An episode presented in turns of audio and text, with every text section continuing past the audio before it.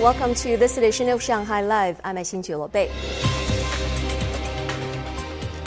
A panda-themed express train launched its trial passenger services today in southwest China's Sichuan province. The train left Chengdu Station in the morning bound for Emei Railway Station. Featuring 10 panda-themed carriages including a panda restaurant and a panda park, the limited express train can carry a total of 252 passengers. The train is equipped with multiple recreational facilities, including automatic mahjong tables, KTV studios, and a bar car. U.S. reports 5G internet access and entertainment systems are also provided to improve the quality of the service. In the future, the train will mainly be used for travel in Sichuan, Guizhou, and Chongqing. Travelers will be able to reserve tickets for the Panda train by the end of the month.